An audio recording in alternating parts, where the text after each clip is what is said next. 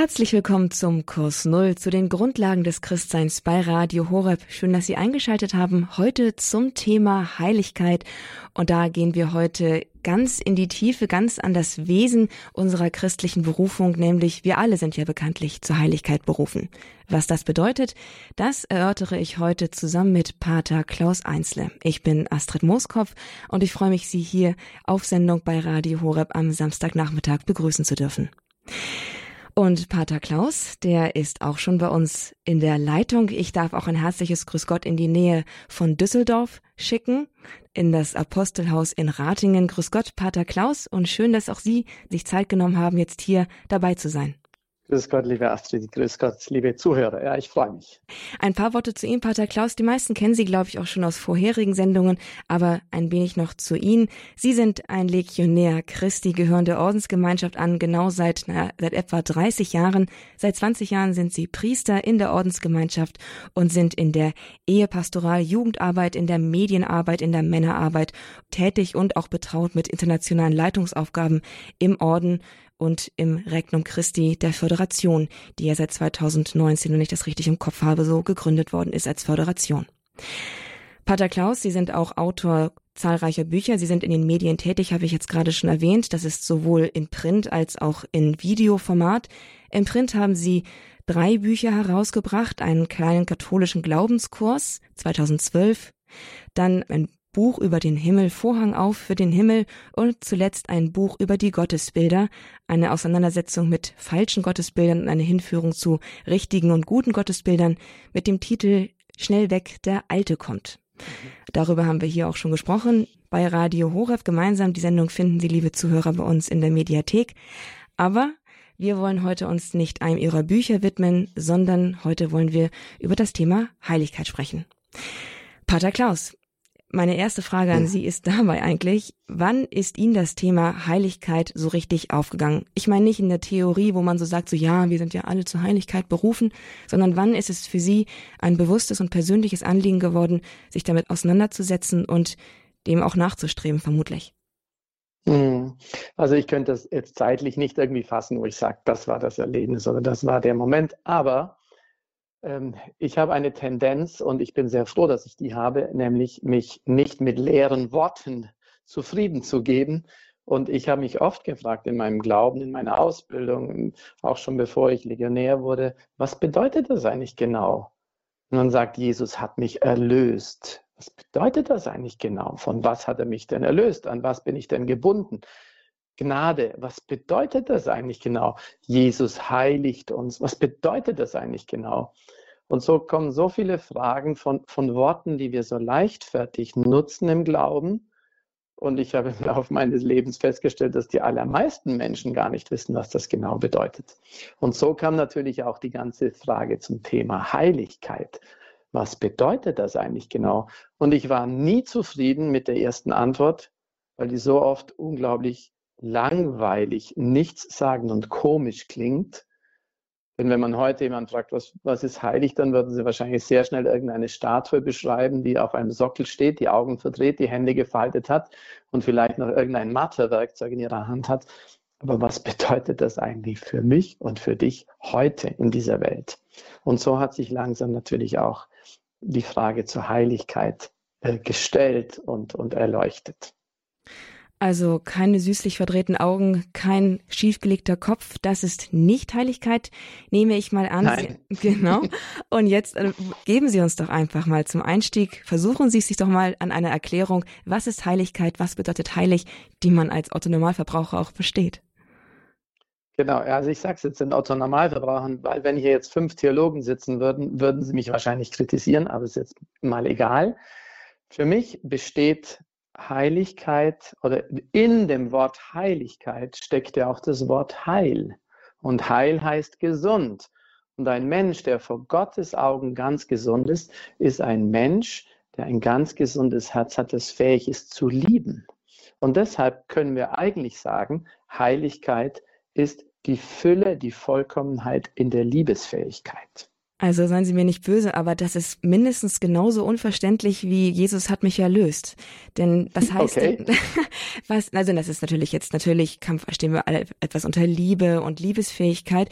Mhm. Aber wenn wir mal andersrum fragen, ähm, was ist denn das Gegenteil von heilig? Wenn, die, wenn Sie sagen krank, dann meinen Sie vermutlich nicht das Fieber oder die Grippe, in der man krank ist. Mhm. Welche Art mhm. von Krankheit ist gemeint, wenn man nicht heilig ist? Und wo spürt man dieses Leiden, dass man nicht heilig ist? Hm. Man kann es eigentlich mit einem Wort sagen, das nur drei Buchstaben hat, der Ego. Das Gegenteil von der Liebe ist der Egoismus. Liebe bedeutet, ich bin für dich da. Ich beschenke dich. Du bist wichtig. Ich diene dir. Und das hat Varianten in totaler Breite. Das ist die, die Mutter, die für das Kind nachts aufsteht und es stillt. Das ist der Mann am Arbeitsplatz, der gut mit seinen Kollegen umgeht und ehrlich ist. Das ist der Fußballspieler auf dem Fußballplatz, der nicht fault oder irgendwelche Dinge, gemeine Dinge tut und so weiter und so weiter. Und das Gegenteil davon ist der Egoismus. Und letztlich durch den Egoismus die Sünde. Und deshalb sagt man, die Sünde ist das größte Unheil im Reich Gottes. Also hm. Hm. Also äh, die Beispiele, die Sie jetzt gebracht haben, mit wie sich das zeigt mit der Heiligkeit, der, mhm. der Mann, der am Arbeitsplatz gut mit seinen Kollegen umgeht, etc., im mhm. Dienst an den anderen, äh, ist nicht unbedingt die Erfolgsformel unserer heutigen Zeit. Und wenn ich höre, wenn ich, also wenn man hört von etwas von Gesundheit und Heilsein, dann ist da auch oft etwas, also schwingt da auch etwas mit von Glück und Erfüllung und Zufriedenheit und einem guten Leben und einem angenehmen Leben. Aber dieses Modell, was Sie jetzt gerade vorstellen, ist nicht unbedingt zwingend in jedem Fall ein angenehmes Lebenmodell. Also ist Heiligkeit nicht zwingend etwas zum Gutfühlen, oder? Es ist etwas, um gut zu werden, und wenn man mal ganz ehrlich ist, das, das tiefste Glück besteht nicht so sehr darin, darin, dass wir mal einen schönen Tag hatten. Und die Heiligkeit schließt das in keinster Weise aus, sondern der tiefste Sinn des Lebens und ich glaube auch die tiefste Erfüllung besteht darin, wenn wir abends in den Spiegel schauen können und sagen, das habe ich heute gut gemacht. Ich habe gut gelebt. Ich war gut. Ich war heute ehrlich. Ich war heute großzügig. Ich bin heute ein bisschen aus meiner Komfortzone rausgegangen. Äh, mit anderen Worten oder frommen Worten, ich habe heute geliebt. Ich war für die anderen da.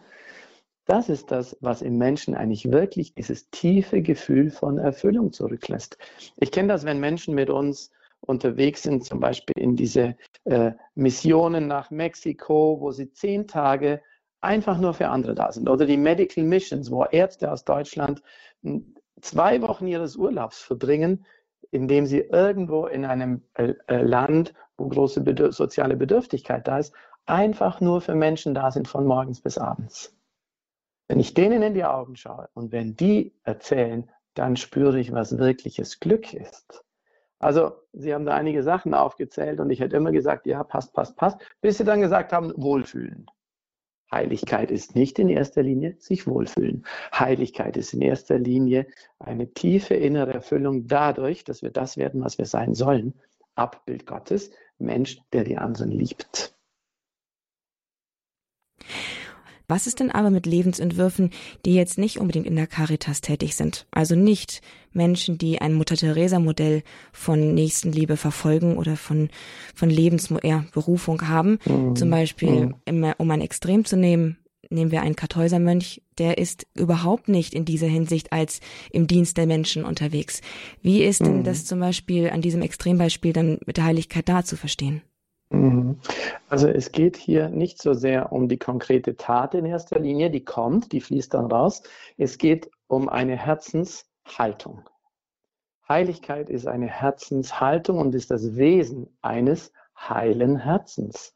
Ein heiles Herz ist für die anderen da und ein unheiles Herz, und so, so kommen wir in gewisser Weise auf die Welt, wir sprechen von einer Erblast, mit der wir geboren werden, ein unheiles Herz denkt nur an sich. Und dieser Weg vom Ich denke an mich bis zum Ich gebe mich ganz für dich, dieser Weg ist der Weg der Heiligkeit. Und diesen Weg geht jeder Mensch. Egal, ob er in der Caritas tätig ist, egal, ob er ein Kartäusermönch ist, denn auch ein Kartäusermönch muss auch die Liebe lernen. Die Liebe zu Gott, die Liebe zu seinen Mitbrüdern und ein Losgelöstsein von sich selber und seinem Egoismus. Was ist denn, wenn man in sich selbst drin spürt, ich habe eigentlich gar keine Lust, mich um andere zu kümmern? Ich habe eigentlich überhaupt hm. keine Lust, anderen zu begegnen. Ich, ich mhm. fürchte eigentlich mehr die Begegnung mit dem Mitmenschen mhm. und ähm, mhm. und die Erwartung dessen, was was was mir passiert in der Begegnung mit anderen, ist nicht mhm. unbedingt dazu angetan, mich dazu zu ermutigen, da mich voll mhm. reinzubegeben. Das eine ist ja mal, was man fühlt. Was man fühlt, das darf man einfach mal beobachten und wahrnehmen. Das muss man ja noch gar nicht beurteilen. Wenn ich fühle, dass ich keine große Lust habe, unter Menschen zu sein, dann kann das ein Charakterzug von mir sein. Äh, dann kann das eine, eine Wunde in mir sein, wo ich negative Erfahrungen gemacht habe. Dann kann das eine Angst in mir sein. Das nehme ich zuerst mal wahr. Aber schauen Sie, all diese Dinge, wenn ich Angst habe, wenn ich mich zurückziehe, dann würden wir nicht sagen, das ist ein Mensch, der völlig gelungen ist. Dann spüren wir, spüren wir ja, und die Person spürt es auch, irgendwas in mir ist doch Unheil. Jetzt kann man natürlich entscheiden, was macht man damit. Entweder man sagt, so möchte ich sein, oder man sagt, ich kann eh nichts machen, so bin ich halt, oder man sagt, ich möchte daran, und wir Christen dürfen sagen, ich lasse Gott daran, den Heiligen Geist, haha, Heiliger Geist, wieso heißt er wohl so? Weil er ganz heil ist, das heilste Wesen, was es überhaupt gibt, ist Gott selber, er ist die Heiligkeit selber. Und er bewirkt in uns, dass wir auf diesem Weg des Heils voranschreiten. Das heißt, ein Mensch, der sagt, ich möchte gar nicht heilig werden, natürlich kann er in seinem Ich geschlossen bleiben, natürlich kann er sich in seine Ecke setzen, natürlich kann er die anderen beiseite lassen, aber dann ist er eben nicht heilig, dann ist er nicht auf dem Weg dessen, was Gott für ihn vorgesehen hat, dann verschließt er sich in sich. Deshalb, der Mensch kann alles werden. Wir kennen Menschen, das sind die größten Heiligen, die wunderbarsten, äh, fröhlichsten Menschen der Hingabe und der Lebendigkeit. Und wir kennen die größten Monster. Der Mensch ist zu allem fähig und er ist gerufen, auf diesen Weg zu gehen. Wie er geht, das ist eine freie Entscheidung. Es gibt nur zwei Varianten. Es gibt schwarz und weiß. Entweder man wird gut oder man wird schlecht, oder? Neutral zu bleiben einfach geht nicht. Entweder werde ich besser oder ich werde schlechter. Und natürlich gibt es auch die Schlangenlinie. Mal bin ich großzügig und dann werde ich besser und dann bin ich wieder weniger großzügig und werde schlechter. Aber es gibt kein einfach neutral irgendwo zu stehen. Ja. Pater Klaus, äh, wie ist es denn bei Ihnen? Also wenn Sie sich so Ihr Leben betrachten, wenn es mal nicht zu persönlich ist, Sie das zu fragen, äh, war, wie, wie sind denn Sie heilig? Also was sind denn zum Beispiel Ihre Herausforderungen, wo sagen Sie, also das ist mein Ding, wo ich heilig werden muss? Ähm, mhm. Ja, also können Sie uns das vielleicht irgendwie an, an diesem praktischen, Ihnen doch wohlbekannten mhm. Beispiel sagen? Äh, ja, also zuerst mal möchte ich sagen, und das ist auch theologisch wichtig, dass das Heiligwerden oder der, der Prozess des Heiligwerdens zum allergrößten Teil ein Geschenk Gottes ist, also ein Wirken Gottes in uns. Ja? Deshalb, ähm, dass jemand heilig wird, weil er dafür was getan hat, das ist der allerkleinste Teil des, des, des Ganzen, der ganzen Wahrheit. Aber, ähm, und deshalb kann ich diese Frage auch beantworten, ohne dass sie blöd klingt. Ähm, ich habe immer darunter gelitten und jetzt werde ich ein bisschen persönlich durch mein Temperament. Ich bin ein Machertyp, ein bisschen Abenteuertyp, ein bisschen einer, der immer voranprescht und der schnell Lösungen möchte und so. Ich habe immer darunter gelitten, dass ich andere Menschen verletze, weil ich sie nicht wahrnehme, weil ich zu schnell vorangehe, weil ich schon eine Idee umsetzen wollte, bevor die anderen überhaupt verstanden haben, um was es geht. Und ich habe viele Menschen verletzt in, im Lauf meines Lebens. Und man hat mir das auch immer wieder gesagt. Und das hat mir sehr leid getan auf der einen Seite, weil ich es nicht wollte. Und auf der anderen Seite wusste ich auch nicht, was ich tun soll. Und es gibt eine Stelle in der Bibel, die mich in dieser Zeit extrem angesprochen hat, nämlich Ezechiel 36 und 37, wo Gott ähm, sagt, er wird uns ein neues Herz geben. Er wird in uns diese Lebendigkeit herstellen. Er wird äh, das Tote wieder zum Leben erwecken. Er, und das war der wichtigste Satz für mich, er nimmt das Herz aus Stein aus uns und schenkt uns ein Herz aus Fleisch.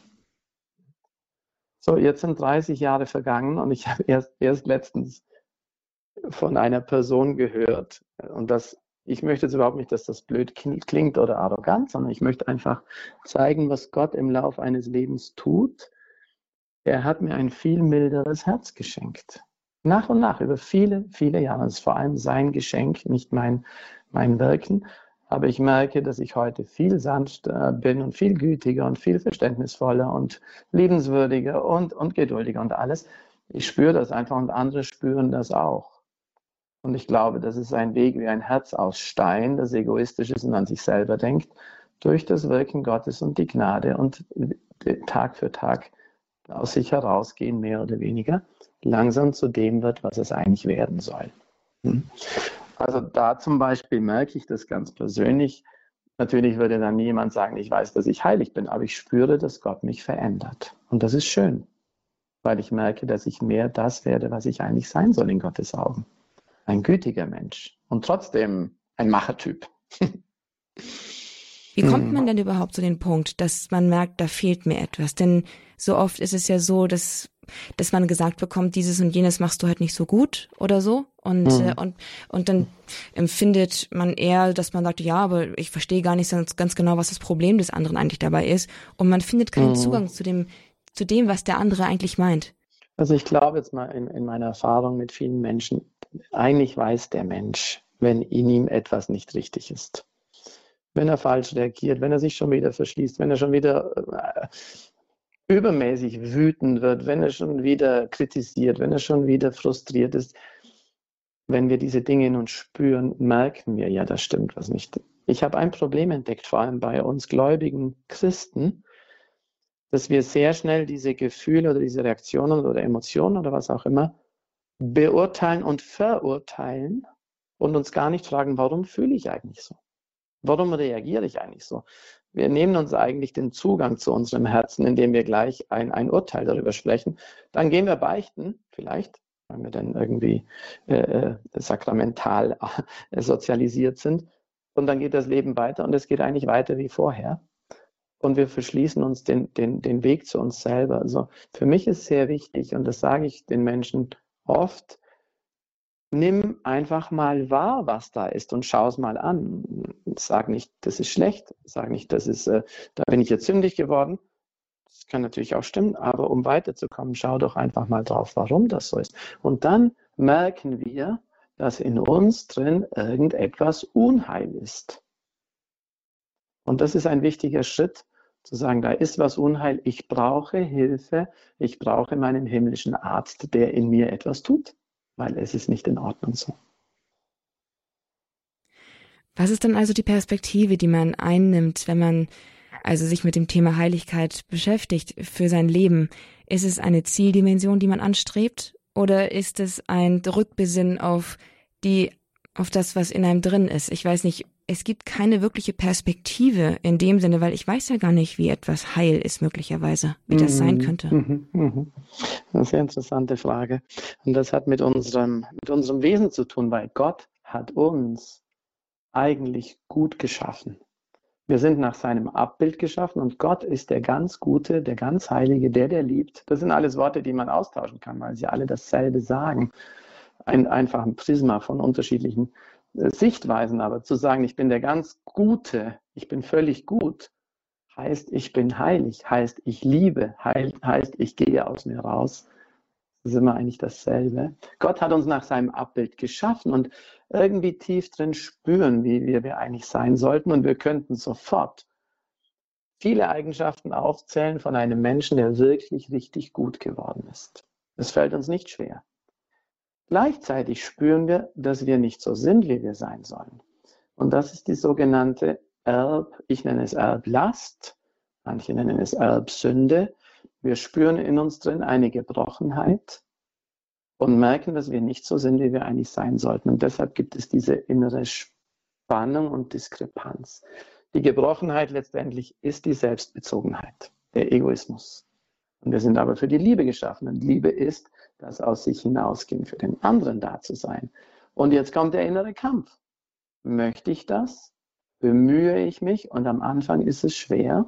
Aber je heiler wir werden, das heißt, je, je weniger Kraft unsere Selbstbezogenheit bekommt und je mehr Kraft diese Liebesfähigkeit bekommt, nämlich dieses dem anderen Gutes zu tun, desto leichter wird es, gut zu sein. Und desto schöner, desto freier wird das Leben, desto mehr äh, kommen wir in die Fülle. Das Bild, das wir haben, das vollkommene Bild, das wir haben von wie das aussieht, ist Jesus. Jesus ist das vollkommene Bild eines heiligen Menschen. Und hoffentlich nicht ein Jesus, der komisch auf einer Statue steht und irgendwie seine Augen verdreht, sondern der reale, lebendige Jesus, der gelebt hat in Nazareth, in einer Familie, der äh, öffentlich aufgetreten ist, der die Jünger gesammelt hat, um sich die Leute, die begeistert waren, von ihm fasziniert, weil er eine tolle, gelungene Persönlichkeit hatte. Eine heile Persönlichkeit, eine heilige Persönlichkeit. Dann heißt es, um eine Perspektive dafür zu bekommen, wie meine Berufung zur Heiligkeit aussieht, brauche ich eine Begegnung mit Jesus. Muss ich wissen, wie Jesus ist, damit ich hm. erkennen kann, wo es für mich hingeht, oder? Sehr schön. Ja, seine Heiligkeit inkarniert, äh, Mensch werden lassen, Fleisch werden lassen, als Jesus Christus. Und deshalb ist er unser Weg zum Vater. Er ist unser Weg zur Heiligkeit. Er ist unser Weg zum Himmel. Er ist, er ist unser Weg. Ganz genau. Es ist dann doch ein bisschen allgemein, oder? Denn Jesus ist eine gelungene Persönlichkeit, der Heilige schlechthin, aber er ist eben eine mhm. Persönlichkeit und ich bin auch eine. Und ich bin anders mhm. als er. Und mhm. angefangen, dass ich eine Frau bin oder dass ich einfach mhm. in einer anderen Zeit lebe, dass ich andere, mhm. anderen, eine andere Aufgabe habe als er, also offensichtlich.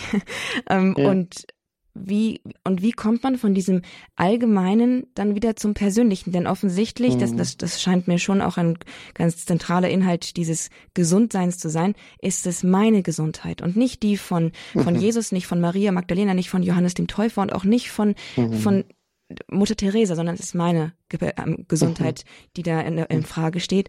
Genau, und wie komme mhm. ich von so einem allgemeinen Bezug zu einem ganz persönlichen Bild von meiner Gesundheit? Mhm. Also letztendlich hat das ja dann ganz viel, wie Sie schon richtig sagen, weder mit Geschlecht noch mit Alter noch irgendwas oder auch Zeit zu tun, in der wir leben, sondern es hat mit unserem Gutsein der Seele zu tun. Das klingt jetzt wieder so abstrakt, mit unseren Tugenden. Tugenden sind Eigenschaften, Haltungen, Verhaltensweisen, die uns als Mensch besser machen. Zum Beispiel Ehrlichkeit. Ehrlichkeit ist gut und Lügen ist schlecht. Das weiß jeder. Ein Mensch, der ehrlich ist, ist gelungener als ein Mensch, der lügt. Äh, Großzügigkeit. Ein Mensch, der bereit ist, mitzumachen, mitzuhelfen, da zu sein, ist gelungener als ein Mensch, der nur um seine eigenen Dinge kreist und nur an sich selber denkt. Äh, Dankbarkeit. Ein Mensch, der dankbar ist, der sieht, wann er von jemandem beschenkt wird und der, der, den Dienst der anderen wahrnimmt und, und ihn annimmt, ist gelungener als ein Mensch, der davon ausgeht, dass alle anderen um ihn kreisen müssen. Und so können wir ganz, ein Mensch, der sanft und, und gütig ist mit den anderen, ist gelungener als jemand, der hart und kritisch und hartherzig ist.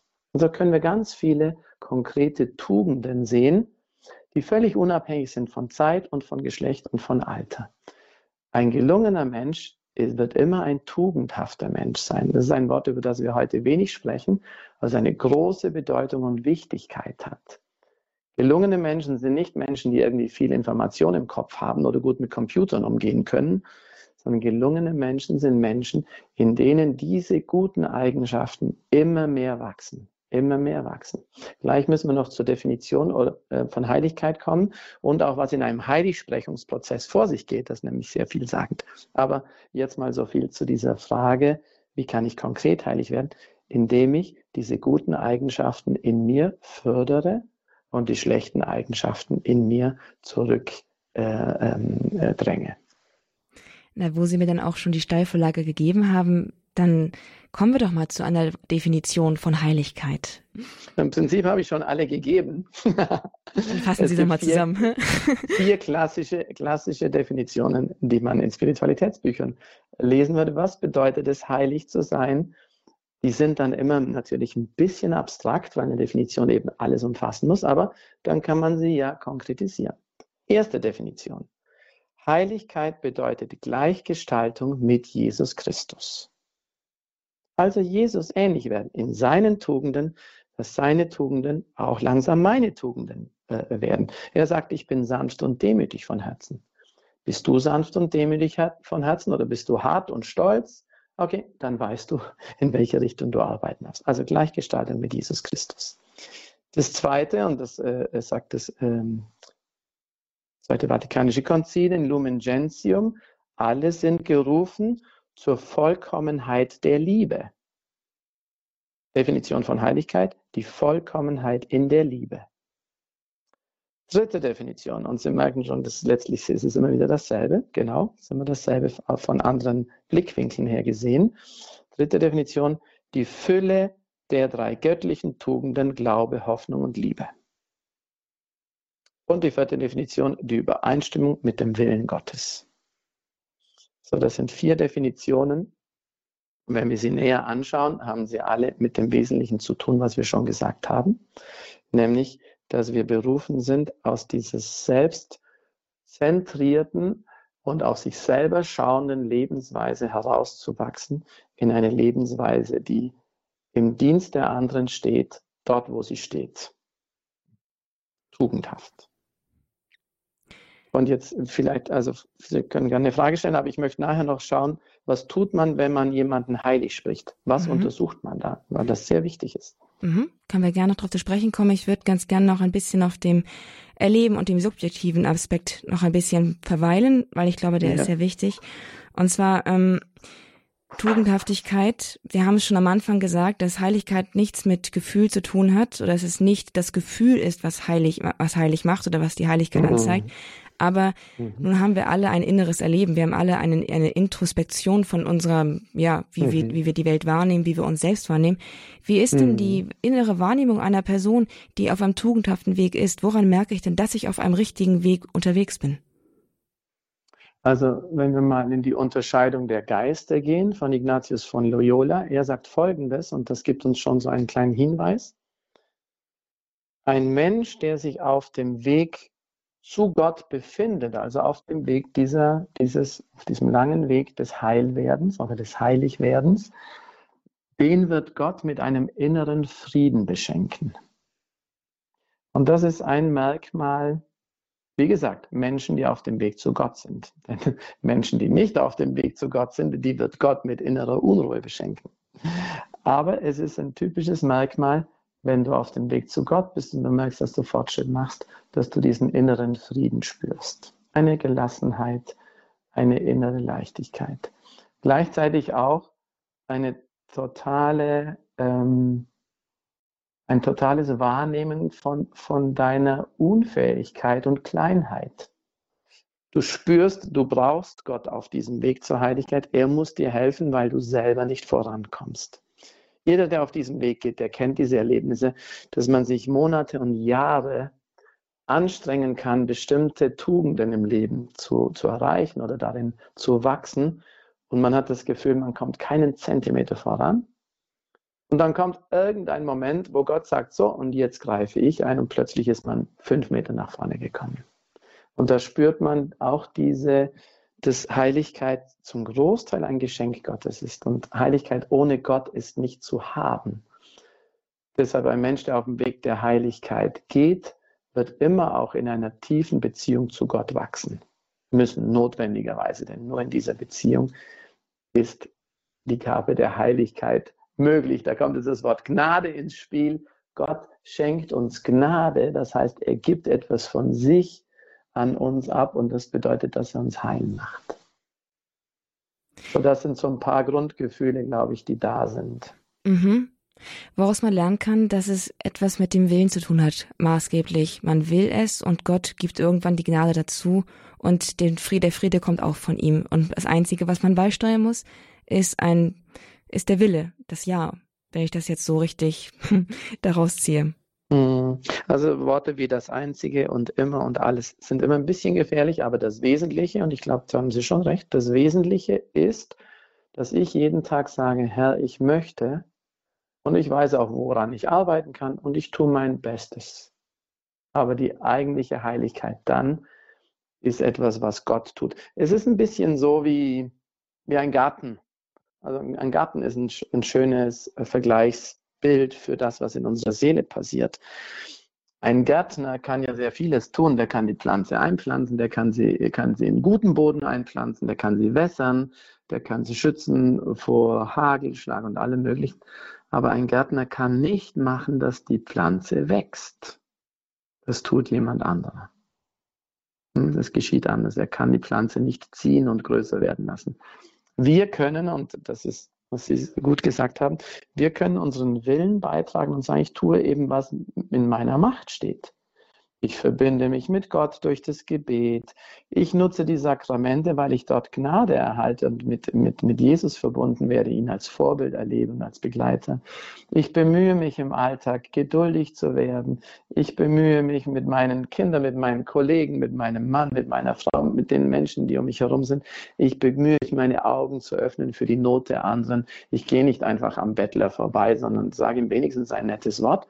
So, ich bemühe mich aber dass die Heiligkeit wächst, das können wir selber nicht tun. Das tut Gott dann, wann und wie er das möchte. Und er tut es aber auch, weil er es möchte. Und dass das auch gelingen kann, das kann man dann an den Heiligen, an den vor allen Dingen heilig gesprochenen ganz gewiss dann auch mhm. sehen. Man kann das nachvollziehen. Mhm. Und Sie haben ja auch schon angesprochen, dass Sie gerne noch auf die Heiligsprechungsprozesse zu sprechen kommen möchten. Und da mhm. würde ich Sie ganz gerne jetzt auch, auch, an der Stelle auch fragen. Also wenn das Leben dann vollendet ist und man mhm. hoffentlich dann hinübergegangen ist in den Himmel, dann sagt die Kirche bei einigen Menschen, dieser oder diese hat in besonderer Weise oder in gewi ganz gewiss die Heiligkeit erreicht. Mhm. Woran, mhm. woher weiß die Kirche das? Und genau, mhm. woher weiß die Kirche das? Mhm. Also das Erste, was ihr so einem Seligsprechungs- und Heiligsbesprechungsprozess immer vorangeht, ist das Empfinden der Menschen. Menschen haben diese Person kennengelernt, erlebt und diese Menschen haben das Empfinden, das war jemand, der ganz besonders gelebt hat, ganz besonders heilig. Denken wir an Johannes Paul II., äh, wer ihn kennt. Ähm, ich habe ihn persönlich kennengelernt, nicht sehr nahe, aber ich habe ihn ein paar Mal persönlich getroffen. Und man hat gespürt in seiner Gegenwart, da ist irgendwie ein besonderer Mensch. Also das ist das Erste, dass Menschen spüren, da ist jemand, der ist besonders. Und daraufhin, auf, das, auf diese äh, Initiative der Menschen hin, wird dann eine Untersuchung eingeleitet. Und das nennt man dann eben diesen Prozess. Und das, da werden Tausende, Hunderte und Tausende Menschen befragt, die Zeugnisse eingeben können, schicken können, über die Tugendhaftigkeit des Menschen. So, das ist der springende Punkt.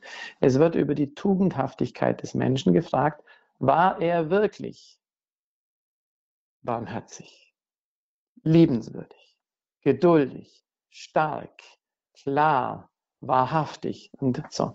Und was vor allem gefragt wird, und das kommt eine Definition von Heiligkeit, hat er die drei göttlichen Tugenden oder sie Glaube, Hoffnung und Liebe in heroischem Grad gelebt.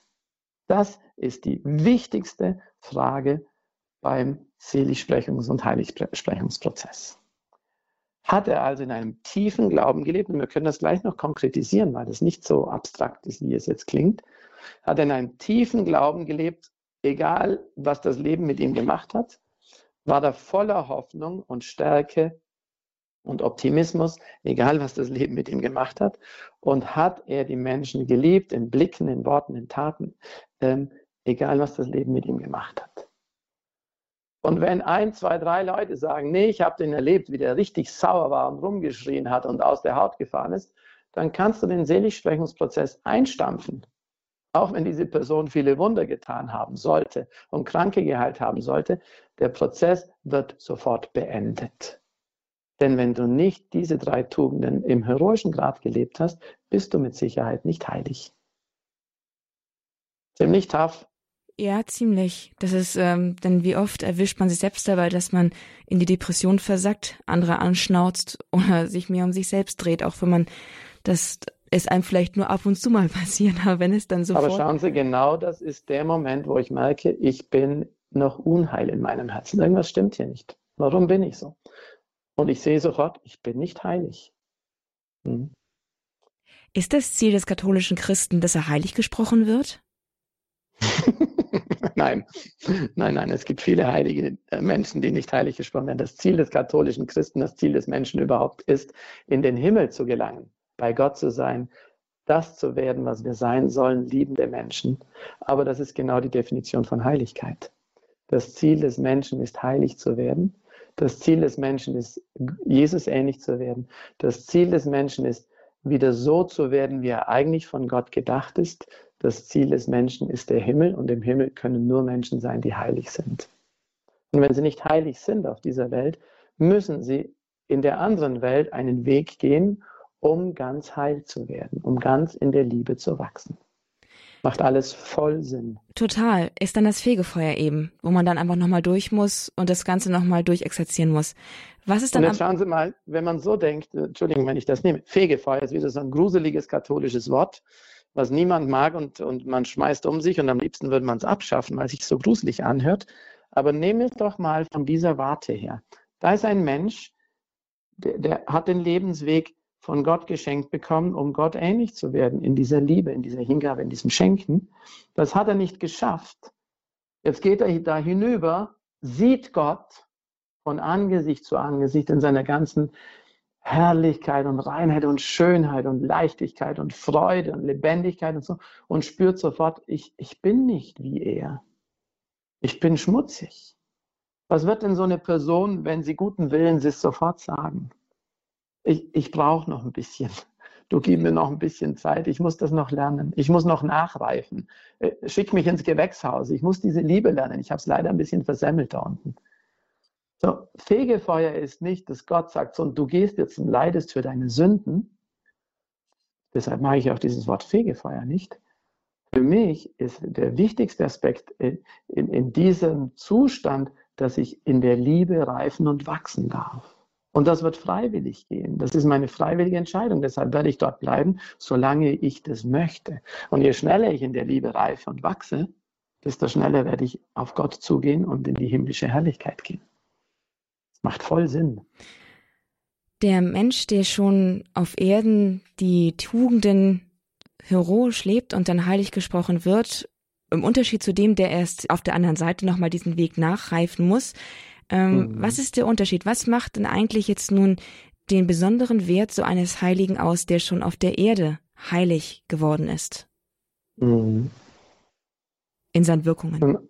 Ja, von Gott her gesehen ist das eben ein Mensch, der den höchsten Maß das, das verwirklicht, was er eigentlich sein soll. Gottes Bild wird, er ehrt Gott auf ganz besondere Weise dadurch, dass er das ist, was er sein soll. Nehmen Sie ich, ich mag immer Bilder, um Sachen zu erklären. Nehmen Sie einen Komponisten, der eine schöne Symphonie sch äh, schreibt.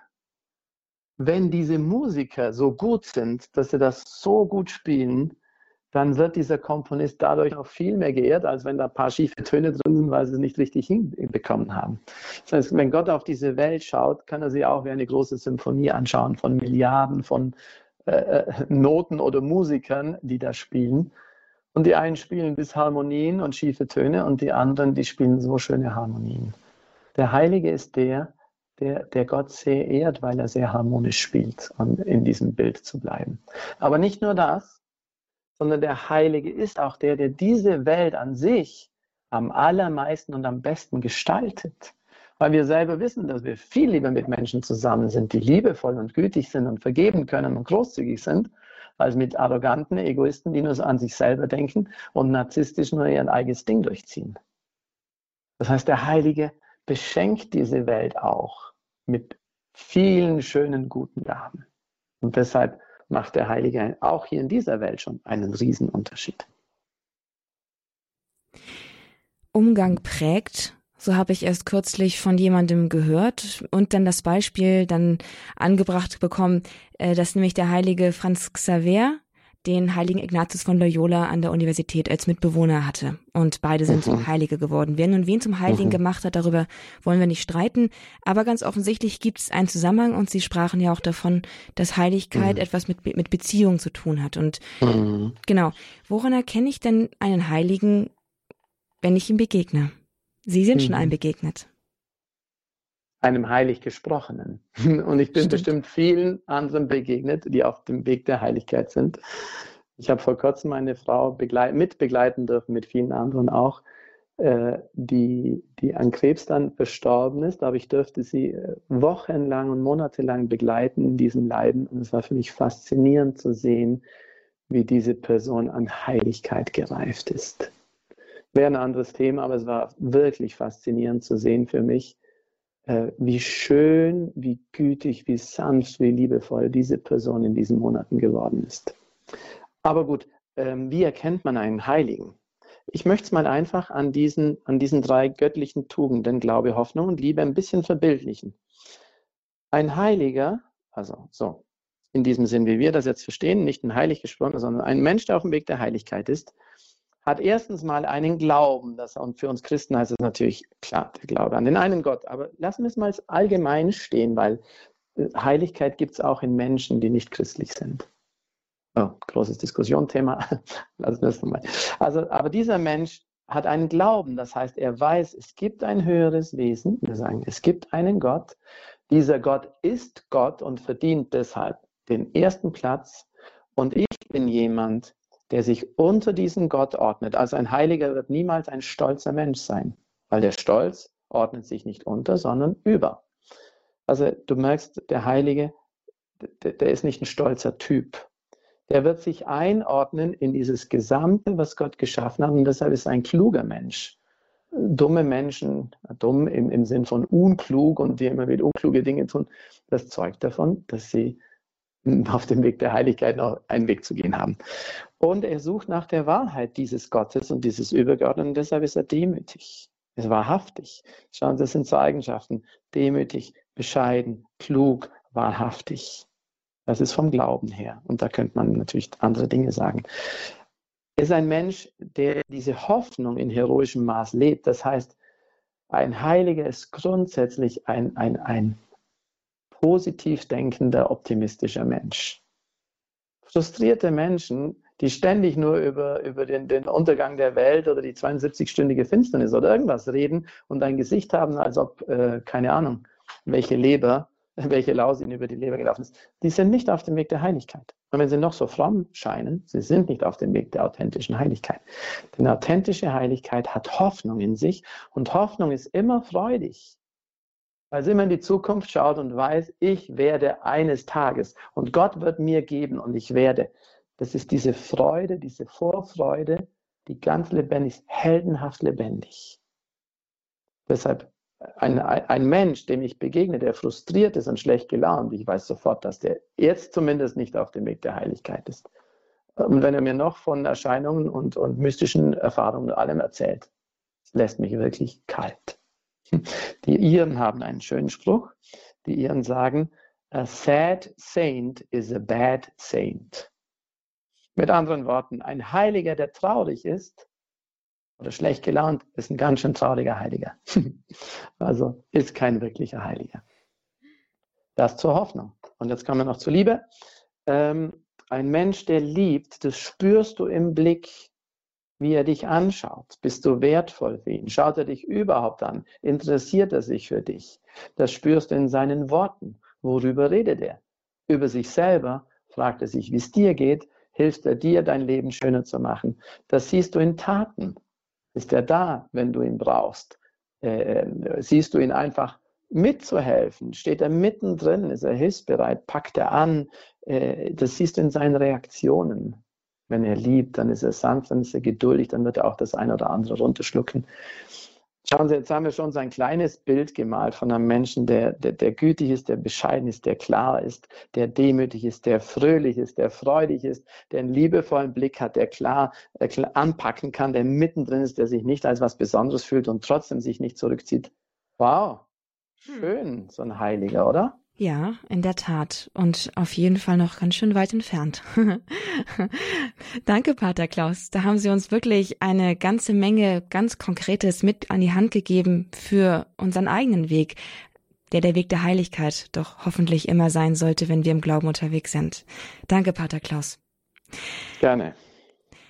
Was da natürlich auch ganz wichtig geworden ist im Laufe dieser Sendung, liebe Zuhörer, das ist die Begegnung mit Jesus. Denn all das überfordert einen ja restlos, wenn man es allein machen müsste.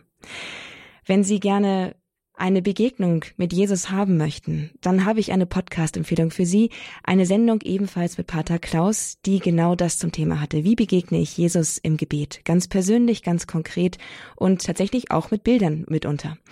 Die Sendung ist gewesen am 22. Januar diesen Jahres und Sie finden diesen Podcast in der Rubrik Kurs Null in unserer Mediathek auf horeb.org. Eine unbedingte Empfehlung. Also wenn Sie von hier aus jetzt sagen, ich weiß nicht, wie ich es machen soll, schauen Sie mal einfach, ob Sie diese Sendung finden und wenn Sie mögen, dann auch mal anhören. Es wird Ihnen sicherlich weiterhelfen, da auch einen Weg zu gehen und wieder Hoffnung zu schöpfen, denn die gibt Jesus ja immer.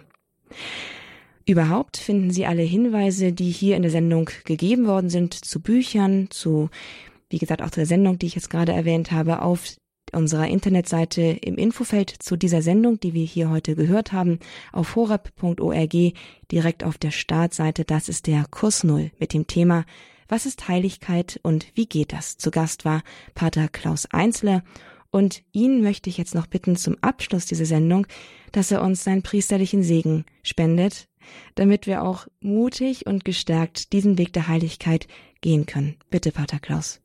Das mache ich gerne, danke. Und wir bitten vor allem um einen Segen der Heiligkeit, dass Gott diesen Weg in uns fördert, voranbringt durch seine Gegenwart, durch seine Liebe, durch seine Gnade in uns. Der Herr sei mit euch. Und mit deinem und mit Geiste. Deinem Geiste. Auf die Fürsprache der größten aller Heiligen, der Mutter Gottes, die vor allem geliebt hat, in ihrem ganz normalen Alltag. Segne und behüte euch der allmächtige Gott und begleite euch auf diesem Weg der Heiligkeit, der Vater, der Sohn und der Heilige Geist. Amen. Amen. Gelobt sei Jesus Christus in, in Ewig Ewigkeit. Amen. Amen. Danke, Pater Klaus. Einen ganz herzlichen Gruß in das Apostelhaus in Ratingen bei Düsseldorf und hoffentlich bis zum nächsten Mal bei einer Sendung im Kurs Null. Ich freue mich. Gottes Segen. Gottes Segen.